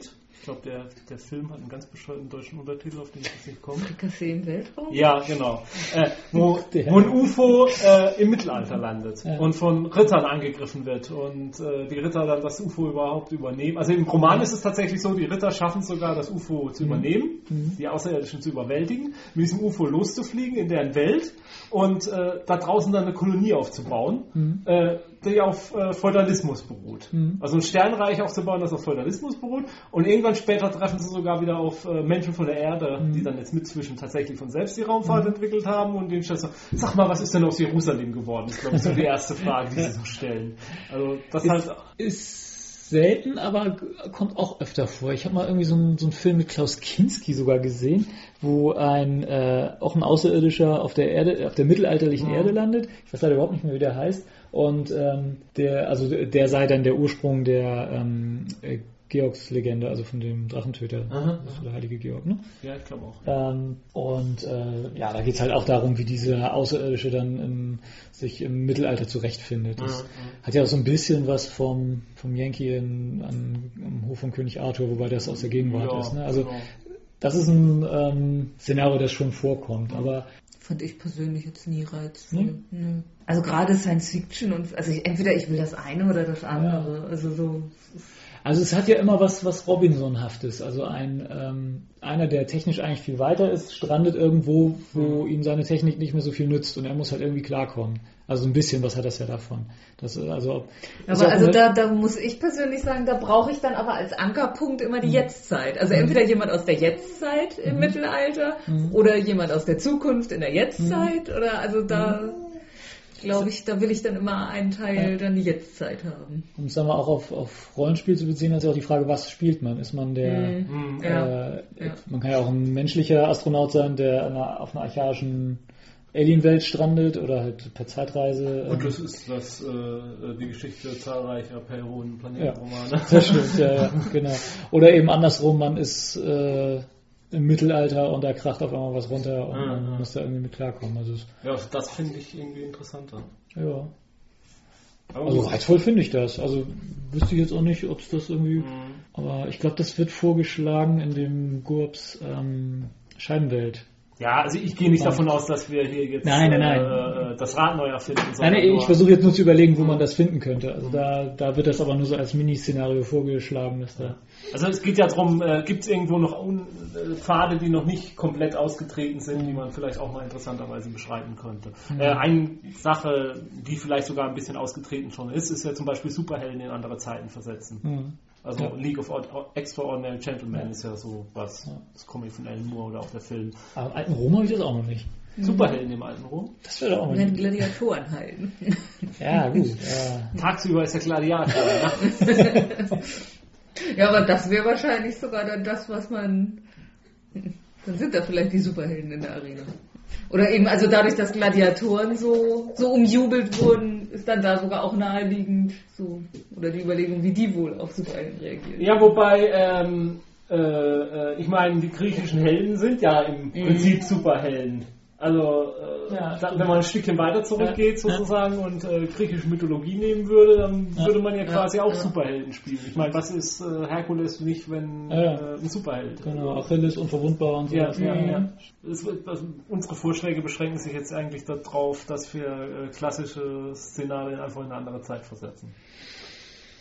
Ja, bisher haben wir noch nichts Geistvolleres zustande gebracht, das stimmt. Aber naja gut, man könnte jetzt natürlich loslegen und äh, was sicher auch nicht neu ist, aber irgendwelche so, so, so Soap-Elemente irgendwie mit was zu, zu vermischen. Ich weiß nicht, ob sowas rollenspieltauglich ist, aber keine Ahnung. Äh, Ich weiß Das kommt, kommt drauf an, wie, wie sehr die Spieler bereit sind, Ja. sich um sowas, ja, wie, wie interessant jeder, also da muss natürlich jeder Spieler auch irgendwie Bock drauf haben, Ja. hier meine Liebesgeschichte oder, oder so dieses. Drama und sowas. Also um jetzt mal einfach. Ja, das ist vielleicht auch äh, eines dieser. Genres, äh, das äh, in anderen Medien sehr verbreitet ist, nämlich Liebesromane oder Liebesgeschichten, was im Rollenspiel eher äh, eine sehr untergeordnete Rolle spielt. Mhm. Was zum Teil daran liegen mag, dass viele äh, Runden rein aus Männern bestehen, wo man sich fragt, äh, was da für Liebesgeschichte gespielt werden soll. Aber was auch schwerfällt, äh, zwischen männlichem und weiblichen Charakter das auszuspielen, gerade wenn männlicher und weiblicher Charakter nicht im wirklichen Leben zum Mhm. Beispiel äh, Partner sind, so das Ja. dann zu trennen irgendwie, äh, ja, ist doof. Also ich möchte es nicht haben Ja. in meinen Runden unbedingt. Ja, da ich Sitcom, keine Ahnung, ob sowas überhaupt spielbar ist, aber Humor als äh, finde ich sowieso äh, problematisch, das überhaupt richtig zu spielen, weil Humor lebt ja nun vom Timing Ja, und, ja. Und, und von der Fallhöhe und äh, das im Rollenspiel rüberzubringen, wo, wo es nicht einen wirklichen Drehbuchautor gibt, sondern Slapstick funktioniert hervorragend. im das Rollenspiel. vielleicht, ja. ja. Würde ich mal behaupten. Aber das sind ja auch eher, eher zufällige Ausbrüche von Humor. Und äh, der, der, bewusst, der bewusste Versuch, Humor einzusetzen, ähm, kann meistens ja eher daneben gehen. Also man Ja, kann lustige NPCs machen mit Sprachfehlern, die seltsame Ticks haben Mhm. und äh, seltsame Sachen von einem verlangen. Wobei Humor im Rollenspiel ja fast nochmal ein Thema für sich wäre. Das ist richtig, ja. Ähm, aber nur so viel. Ich glaube, das funktioniert tatsächlich dann, wenn, wenn man bei der Konzeption das eigentlich ziemlich ernst nimmt. Und äh, also, was weiß ich, wenn du halt Scheibenwelt machst, da, äh, ich glaube, da weisen die in dem Gurpsband auch darauf hin, man soll es halt nicht auf Teufel komm raus machen, man soll halt einfach nur ein äh, Szenario entwerfen, ein Abenteuer entwerfen, was vielleicht ein bisschen absurd ist, aber der Humor muss halt tatsächlich spontan aus dem Spiel selber kommen. Was Weil- ich finde, was auch bei deinen Abenteuern, die du gemacht hast, gut funktioniert hat. Danke. Mhm. Vielen Dank. Also die Handlung an sich, gut, äh, du hattest einmal diese Handlung mit so einer Abenteuergilde, äh, die sich gründet. Das war schon ein bisschen Richtung absurd dann hin, ähm, aber äh, jetzt auch nicht vollkommen abgehoben. Und äh, das Abenteuer davor, glaube ich, war doch mit dem, dass irgendwelche Assassinen verschwunden waren oder irgendwelche Experimente. Ich habe das nicht mehr so in Erinnerung. Das zweite, glaube ich. Aber, aber es war eigentlich eine reine Krimi-Handlung, die Ja, an genau. sich äh, in jeder anderen Fantasy-Welt Genau. auch funktioniert hätte und da nicht unbedingt als äh, humorig ins, ins Ja. Humorige geraten hätte Ja. müssen. Ja, Was es aber bei dir tat eigentlich dann. Wow. Wie es bei uns ja immer so ist. Ja, Ja, aber äh, um da nochmal drauf zurückzukommen, bei Chronosaurus ist das ganz ähnlich. Also das kommt daher, sie, sie bezeichnen sie auch als eher humoriges äh, Rollenspiel, wobei die Abenteuer, die sie beschreiben, eigentlich normal sind. Humor, also ich will jetzt nicht, nicht im negativen Sinne humorfrei, sondern einfach, ähm, da wird nicht, wird's nicht drauf Mhm. äh, angelegt. Also der Humor müsste dann eben spontan daraus entstehen, dass er halt eine Horde Dinosaurier äh, sprechenderweise durch die Gegend läuft und in, in der Interaktion untereinander und mit den NSCs müsste da dann halt selbst Humor entstehen. Und ich glaube, so kann es auch nur funktionieren. Ja, also ich kann ja mal meine kleine Liste von Genres, die ich gemacht habe, mal ein bisschen überfliegen. Ich meine, Cyberpunk äh, wüsste ich nicht, wie was man das jetzt. Also eine andere Zeit kann man es recht schlecht versetzen, Ja, denke ich mal. Ja. Sei denn, man macht Aber mal dann eine. Cyberpunk ist ja schon ein bisschen gemischt. Ja, ne? ja. Also Ja, wobei du ähm, das Shadowrun Cyberpunk, da kannst du dir die Magie auch immer wegdenken. Dann hast du die, den Ja, ja, Fantasy-Aspekt ja, nicht mehr drin. Klar, du kannst die, die ähm, Technik, die benutzt wird, äh, mehr so in Richtung Steampunk Punk. machen. Dass also, Steampunk, Cyberpunk. Genau, Steam Cyberpunk, dass du irgendwie dampfbetriebene äh, Implantate hast äh, äh, oder Prothesen dann meinetwegen und riesige Dampfcomputer oder Aber eigentlich ist das ja Steampunk. Ja. ja, stimmt. Ja, da musst du nicht zwingend Implantate haben, oder? Ja, aber sind Implantate jetzt das, was Cyberpunk ausmacht? Ah, Ich weiß es nicht. Ähm, Endzeit. Also Endzeit-Geschichten, ähm, gerade momentan habe ich das Gefühl, ist äh, Fantasy-Endzeit so ein, Mhm. so ein Trend. Also natürlich auch eine Fantasy-Welt vorstellen, in der eine Katastrophe passiert ist. Es muss ja nicht unsere Welt sein, die durch eine Katastrophe zerstört wurde, in der jetzt die Menschen versuchen, mit dem, was übrig geblieben ist, äh, zurechtzukommen, sondern das passt in jedes Fantasy-Szenario Mhm. auch. Ich glaube, gerade Dungeons and Dragons geht mit dem vierten Edition in ihren Forgotten, Forgotten Realms sogar in diese Richtung. Mhm.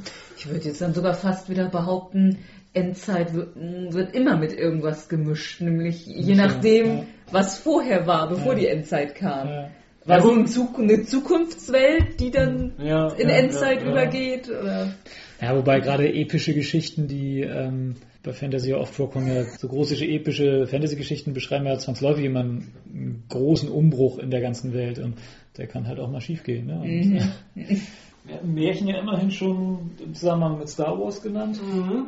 Fantasy-Märchen, Ja, gut, ja. Science-Fiction-Märchen, Ja, ähm, Horror-Märchen, funktioniert alles, denke ich. Ja, weiß Äh, sogar mit Brüder Grimm, glaube ich, sogar ein reines Märchen, oder Brothers Grimm, oder wie heißt das? Gibt es ein reines Märchenrollenspiel, glaube ich, auch. ne? Ja, ich glaube. auch. Oder Grimm heißt es. Es heißt einfach nur Grimm, genau. Ja. Steampunk-Märchen, ja, warum eigentlich nicht? Also, Ja, okay. das funktioniert schon alles. Wobei auch wieder die Frage ist, was macht da jetzt ein Märchen aus? Ja, Ja, wollte ich jetzt auch gerade ja, sagen, das- was definiert jetzt Märchen eigentlich? dass du Märchen irgendwelche hast du Archetypen benutzt, aber das Ja, machst du eigentlich immer, ja, dass ja, du ja. irgendwie den, den weisen Alten hast, du hast äh, irgendwie äh, eine Hexe oder was, äh, ein, ein großes Monster, was zu besiegen ist, das sind ja letztlich solche Archetypen. Die, Hm.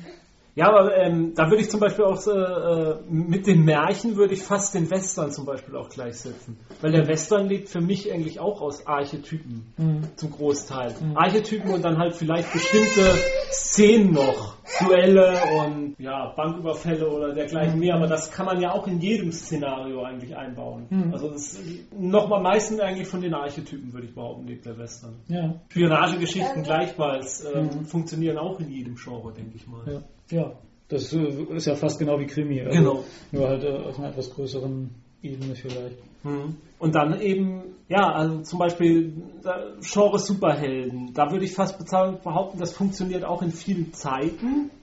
Allerdings braucht man Städte. Ja, ist was dran, ja. Ich finde Superhelden auf dem Land, äh, Ja. das funktioniert Haben irgendwie. sie Spider-Man nicht auch mal in den Wald gesteckt in irgendeiner, äh, bei, Ja, so Comics, Gesch Ja. Storys, so ihn gibt schon, wo er sich Aber- immer durch Bäume Also ich finde, aber also Superhelden ist so ein Szenario. aber das Spider-Man ist auch noch extrem. ja, ja klar, da ist ein, Das braucht eine urbane Umgebung, finde ich. Mhm. Ja. Oder Batman auch. Ja. Also, Ja, was soll der, Also, was weiß ich, ich meine, sowas wie, wie Wolverine kannst du kannst du ins Land schicken, aber ähm, Mhm. gut. Ist ja auch ein Mutant und kein Held. Genau, genau. Wobei bei Superhelden, aber das, das ist ja, also ich, ich weiß nicht, ob Superhelden zum Beispiel funktionieren würden, oder so gut funktionieren würden, wo Magie allgegenwärtig ist, also in einem, äh, wo die gar nicht mehr so besonders sind. Gut, das ist ja komischerweise, wenn du dir das Marvel-Universum anguckst, da gibt es ja so viele Superhelden, also eigentlich dürfte das, aber es wird ja immer so getan, als wären die doch eine große Ausnahme und ähm, Ja, deshalb ist auch, also Superhelden und zu sehr Science Fiction ist auch schon nichts mehr, weil dann die, die Superkräfte durch die Technik ausgeglichen werden. Ja gut, aber dann will man zum Beispiel sich Perron angucken mit seinem Mutantenchor. Wobei, da muss man ja auch sehen, die Mutanten wurden immer weniger interessant, je mehr die Technik sich in der Perron-Serie entwickelte. Ja. Weil sie immer mehr das Problem hatten, ähm, sie Ausreden zu erfinden, warum Mutanten... Es gab Technik, die, die teleportieren konnte, Ja, es gab genau. Technik, die hypnotisieren konnte. Ja, dass das irgendwann nicht mehr realistisch war, warum es keine Abwehr gegen die Fähigkeiten der Mutanten gab. Ja. Und dann gab es irgendwelche Schirme, durch die sie nicht durchkamen und dann musste sich der Autor immer wieder irgendein Märchen ausdenken, warum das jetzt in der Szene trotzdem klappt oder warum. Ja, okay, okay, ja, gut. Aber das ist, denke ich, ein Grund, ja, wohl nee, nicht unbedingt. Ich wollte gerade sagen, dass es ein Grundproblem für Rollenspiel sei, weil die Spieler ja immer was Besonderes sein müssen, aber das ziehe ich hiermit zurück, die Bemerkung, weil das kann ja gerade reizvoll sein, dann auch äh, NSCs zu haben, die man sich da behaupten muss. Fällt mir eine schöne Genre-Mischung noch ein. Ein Science-Fiction-Universum, in dem die Superhelden überflüssig geworden sind, in dem es dann eine Katastrophe gibt, was zu einer Endzeit führt und die Superhelden wieder wichtig werden. Sehr gut. Genau, wir sollten uns äh, auf mindestens Dreier äh, Mixe jetzt mal konzentrieren. Dreier, wir wollen mal nicht höher zu den Sternen genau. Was hatten wir da jetzt eben? Endzeit, Science Fiction, Superhelden? Waren nur drei. Ja, waren nur drei Stück. Lass doch mal deine gesamte Liste. Ah, das scheint mir etwas ermessen. genau. Naja, aber ich denke, die Zeit ist vorangeschritten. Haben, glaube ich, gesagt, was wir zu dem Thema sagen konnten. Ja, abschließend sollte man vielleicht noch ähm, so einen Link erwähnen, den du entdeckt und rumgeschickt hast, wo man äh, per Zufallsgenerator sich ein Genre-Mix-Rollenspiel zusammensetzen kann. Das fand ich eigentlich ganz amüsant, wo es dann irgendwie das investigative äh, 20er Jahre Fantasy-Rollenspiel, Rollenspiel, auf Englisch allerdings. Und äh, klickst du halt auf Reload und dann spuckt er dir immer eine neue Kombination, willkürliche Kombination aus solchen Begriffen raus und Ich packe den Link in die Shownotes das ist auf jeden Fall ganz amüsant. und ja, könnt ihr dann gerne mal selber noch ausprobieren. Die witzigsten Kombinationen gerne mitteilen. Oder einfach ein Rollenspiel draus machen. Genau. Und uns einladen. Was schneller geht. Dann kommt jetzt, ganz wie versprochen, Endlich wieder, endlich wieder nach langer Zeit, Ich bin äh, in ungeklärtem Abwasser geschwommen. Ich liebe es. Ich liebe es. was lieben wir denn diesmal so? Ja, wir müssen wohl. Soll ich mal anfangen? Ja, machen wir. Okay, also ich liebe zurzeit herzlich und innig System Matters.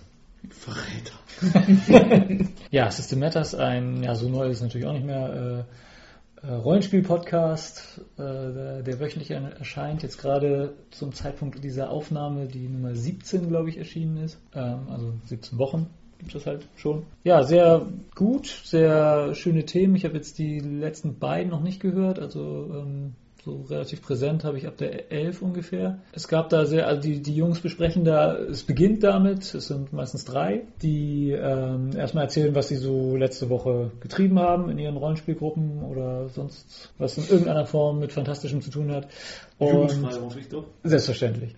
Und dann geht es äh, um ein Thema, dem sie sich widmen. Da sind dann so interessante Sachen bei wie ähm, der, der Schicksalswürfel als äh, Element, das man äh, bei verschiedenen Spielsystemen einsetzen kann, dass man also neben dem normalen Würfel noch einen weiteren nimmt und sobald der besser ist, kann man sich entscheiden, den zu nehmen, muss dafür aber irgendwelche dunklen Schicksalsdinge auf sich nehmen, dann was mit äh, gestorbenen Charakteren passieren kann. Da haben sie auch eine ganz nette Idee vorgestellt. Ähm, seine Legende lebt weiter, haben sie das genannt. Ähm, Achso, ich dachte jetzt so verbrennen. ja, das ist natürlich die klassische Methode. Genau. Und naja, den, so, Ausplündern. So äh, in jeder Sendung wird halt sich einem solchen Thema gewidmet und das euch sehr schön äh, ausdiskutiert und dargeboten und ähm, doch gefällt mir sehr gut. Also der Der Nachwuchs. der Rollen der, der Po- Rollenspiel-Podcast Nachwuchs äh, ist da. Das ist schön. Ähm, naja, die meisten, die uns hören und abonniert haben, werden die sich auch kennen. Insofern brauche ich da gar nicht mehr so viel erzählen.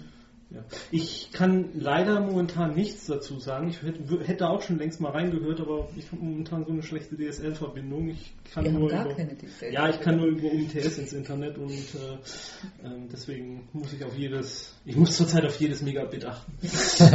Ja, das liebe ich. Was liebt ihr? Ja, ich äh, bin dann doch äh, Rabenvater, der ich bin. ja, genau.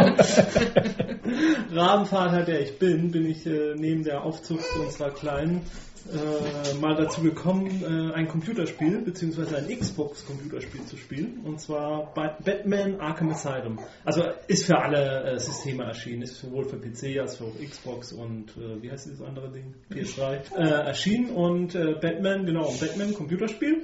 Und beginnt damit, dass man gerade eben den Joker gefangen hat und jetzt in einer schicken Anfangssequenz den Joker ähm, nach Arkham Asylum fährt. Im Bettmobil, also ist alles noch Vorsequenz, also das Bettmobil. Und ja, wenn man ihn dann in Arkham Asylum äh, äh, untergebracht hat, dann kann man plötzlich die Figur Batman steuern, führt ihn zu die, ähm, und plötzlich stellt sich heraus, das alles ist eine Falle. Der Joker entkommt, wollte nach Arkham gebracht werden, ähm, schafft es die ganze Anstalt so unter seine Kontrolle zu bringen, schafft es, dass alle Insassen entkommen und die Insel, also Arkham Asylum ist eine Insel, die ganze Insel übernehmen, die Wachen zum Teil als Geiseln nehmen, zum Teil umbringen und ja, man ist Batman und man ist da mittendrin. Und dann steuert man ihn und äh, es ist zum Teil äh, so ein Prügelspiel. Man hämmert auf eine Taste und äh, macht seine Kombos, ist aber am Anfang recht einfach. Man hat nur eine Taste und ich, solche Spiele liegen mir eigentlich überhaupt nicht. Und ich spiele sowas eigentlich überhaupt nicht gerne.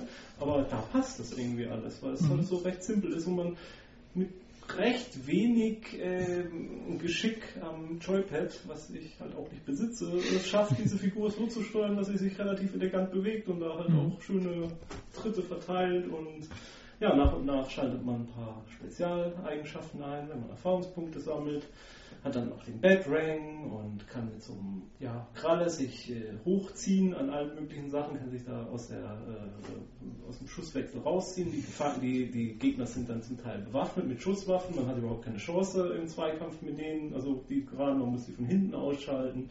Man kann sich an äh, Vorsprüngen herabhängen lassen und wenn die Wache unten vorbeigeht, kann man sie packen und hochziehen. Halt all diese Moves, die man so von Batman kennt, ähm, sehr gut umgesetzt da. Es gibt so Zusatzsachen, dass einem der Riddler äh, irgendwelche Rätsel aufgibt, da muss man Gegenstände in den Level suchen, muss bestimmte ähm, Gebiete scannen. Man hat so eine Spezialblick, Det Detective-Modus nennt sich das. Da, hat man dann, da kann man dann so analysieren, seine Umgebung, da gibt einem dann Hinweise darauf, was, äh, wo, wo es weitergeht, wo Geheimtüren sind. Ähm, das nutzt man aber zum Teil auch, um Spuren zu folgen. Er analysiert dann irgendeine DNA-Spur und dieser Detective-Blick zeigt dann dann, also alles, was man aus den Batman-Comics eigentlich kennt, wie Batman ist. Und ja, das ist eigentlich auch das, das Tollste an dem Spiel, dass die Figur Batman so gut umgesetzt ist und dass die Story auch stimmt. Also man trifft auf diverse Gegner von Batman, also Croc und Poison Ivy, um ein paar zu nennen. Und es stört auch nicht unbedingt, dass die da alle rumspringen, weil es Genau. halt passt. Und, aber man muss auch zum Teil nicht gegen alle kämpfen. Manche tauchen halt auch auf, mit denen unterhält man sich, äh, die haben ihre eigenen Ziele, ähm, die helfen einem sogar. Also es ist nicht so, dass man einen Hauptgegner nach dem anderen einfach abfrühstückt, sondern zum Teil, ja, sind die einfach nur die Handlung eingebunden, tauchen mal am Rande auf. Die Handlung an sich ist gut, die ist nicht überwältigend, aber die passt. Äh, Das Ende, ja, ist befriedigend, aber halt auch nicht großartig, aber insgesamt ist das, ich hatte jetzt lange Zeit so ab und zu mal ein Computerspiel gespielt und keins konnte mich so richtig begeistern und das hat mich mal wieder richtig begeistert, obwohl es eigentlich eine Genre ist, was mir so überhaupt nicht gefällt. Ja, man muss eben auch einfach sagen, dass sie der Figur Batman sehr, sehr gerecht werden. Da sind eben so ein paar Punkte, wo sie es furchtbar hätten verhunzen können. Ebenso in, in Akt 1 kill- legen wir den oder bekämpfen wir Batman Gegner Nummer 1, dann die 2 und die 3 und das wäre halt total unglaubwürdig gewesen. Aber das haben sie eben genau richtig hingekriegt. Sie tauchen eigentlich alle auf. Nee, der Pinguin nicht, ne? Aber ich glaube sonst eigentlich alle so Selbst der verrückte Hutmacher. Wird erwähnt immer. Ja. Obwohl, nee, Two-Face auch nicht, oder? Also es Naja, tauchen natürlich aber- nicht alle auf, Ja, aber man hat schon, ja, Gefühl, schon eine ganze Reihe und Also es ist auch äh, ein klassisches Batman. Es ist nicht so wie der letzte Batman-Film, der ja eigentlich eher so ja, einen Realismusanspruch hatte, um beim Thema zu bleiben irgendwie, wo Batman eigentlich eher mehr eine Figur war, die in dieses realistische Rest gar nicht so richtig reingepasst hat, sondern das ist wieder so der klassische Batman. Das ist auch der recht klassische Joker. Im Original übrigens von Mark Hamill gesprochen, als Ach, was. kleiner Hinweis, der offensichtlich auch äh, alle äh, Zeichentrickverfilmungen mit dem Joker immer den Joker spricht. Wusste ich vorher auch nicht, aber das mal so als kleine. Also diese Animated Batman. Genau, genau. Okay. Ja, dann liebe ich nochmal die britische Fernsehserie Father Ted. Die haben wir kürzlich komplett gesehen. Ja, wurde äh, gesendet in den Jahren 95 bis 98, gibt es jetzt inzwischen auch auf DVD. Ich glaube nicht mit deutscher Tonspur, bin ich mir jetzt nicht. Aber ist, ist in Deutschland zu beziehen. Und ja, es geht äh, um drei Priester, katholische Priester, die ja im Prinzip alle na, mehr oder weniger strafversetzt worden sind auf die beschauliche Insel Craggy Island. Und äh, ja, also ist eine, eine Comedy-Sitcom. Ist halt der, der alte, versoffene Priester, der da im Prinzip so sein, seine Alters, seinen Altersruhesitz hat, der eigentlich nur den ganzen Tag schläft, bis er aufwacht, seinen Drink verlangt und hinterher wieder weiter schläft. Drink, Frog, S. Mhm. Das sind so ungefähr sein, sein, sein Vokabular. Manchmal noch Women! Sonst? Ja, dann die Hauptperson Father Ted, der, naja, zumindest im, im Groben ein relativ normaler Kerl ist, der auch das, das Priestertum noch so halbwegs ernst nimmt, aber es gab da dieses, diesen Vorfall mit den Spendengeldern. Er hat sie nur auf sein Konto geparkt. Ja, ja. ähm, ja, und dann den, den jungen Priester, äh, Father Dougal, bei dem man sich immer fragt, wie, wie der eigentlich Priester werden konnte, der dann zwischendurch auch mal fragt, so, sag mal, das mit der Dreifaltigkeit und so, das glaubt ihr doch nicht wirklich und diese Sache mit Himmel und Hölle, was, was glaubst du überhaupt wirklich? Und Ist doch Quatsch eigentlich. Mm. Ja, und es gibt noch jede Menge, jede Menge anderes katholisches Personal. Also irgendwie scheinen, scheinen alle Priesterhaushalte in Irland aus, aus so einer drei, drei Männer-WG zu bestehen. Dreifaltigkeit. Ja, ja, ja. Achso, ja, die Haushälterin gibt's natürlich noch. Es ist einfach urkomisch. Also es nimmt den, den Katholizismus auf die Schippe, ähm, stellt die ganze katholische Kirche eigentlich ein bisschen in Frage. Also wenn die Bischöfe gezeigt werden, dann leben die im Vatikan in Saus und Braus mit Frauen und ähm, allem, was dazugehört. Und ja, die Priester selber, wie schon beschrieben, sind die meisten glauben eigentlich gar nicht so wirklich an Gott. Und es gibt eine Folge, in der sie mehrere Priester im Flugzeug sind und das Flugzeug zu abstürzen droht und dann schlägt einer vor, zu, äh, doch zu beten und alle, ach Quatsch, spinnst du beten? So, Quatsch.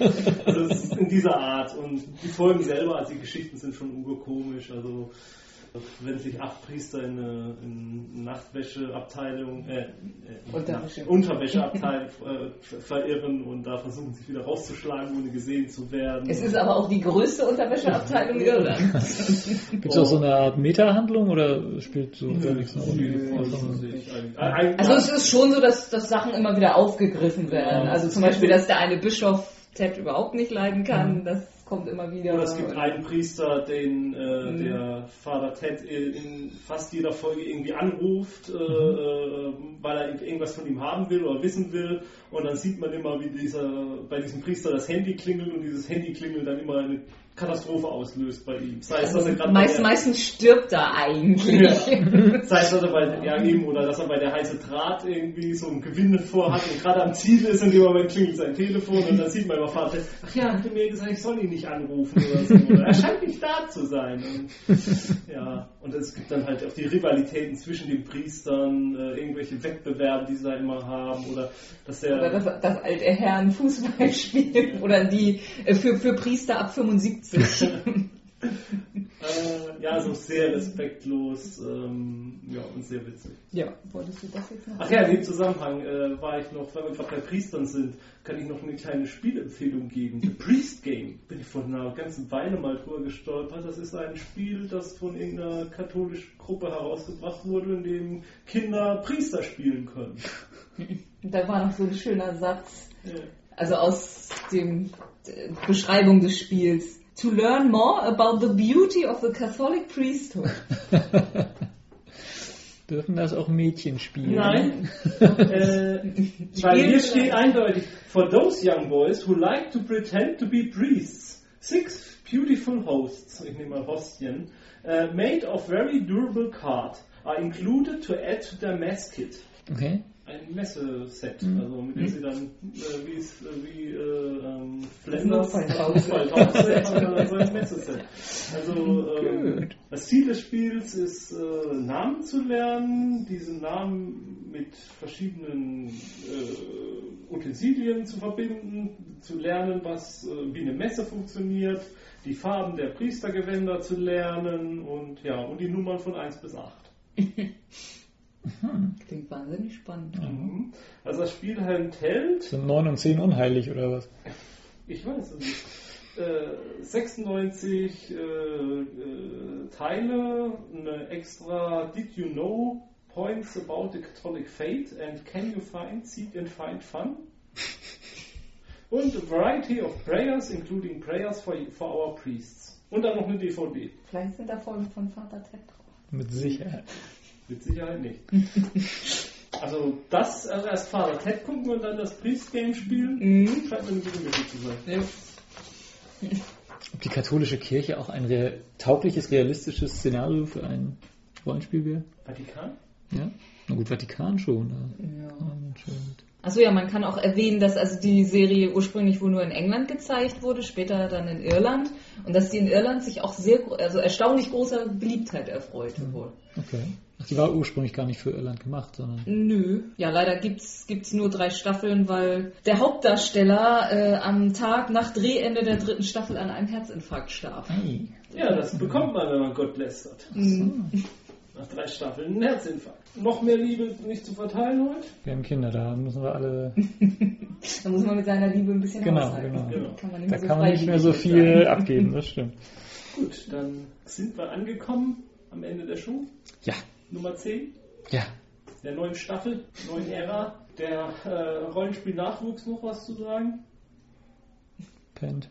Pennt. Gott sei Dank. Ist jetzt auch erschöpft. ähm, ja, dann schauen wir mal. Viel Spaß auf der Spielemesse. Ja, die, Die sind ja nicht da.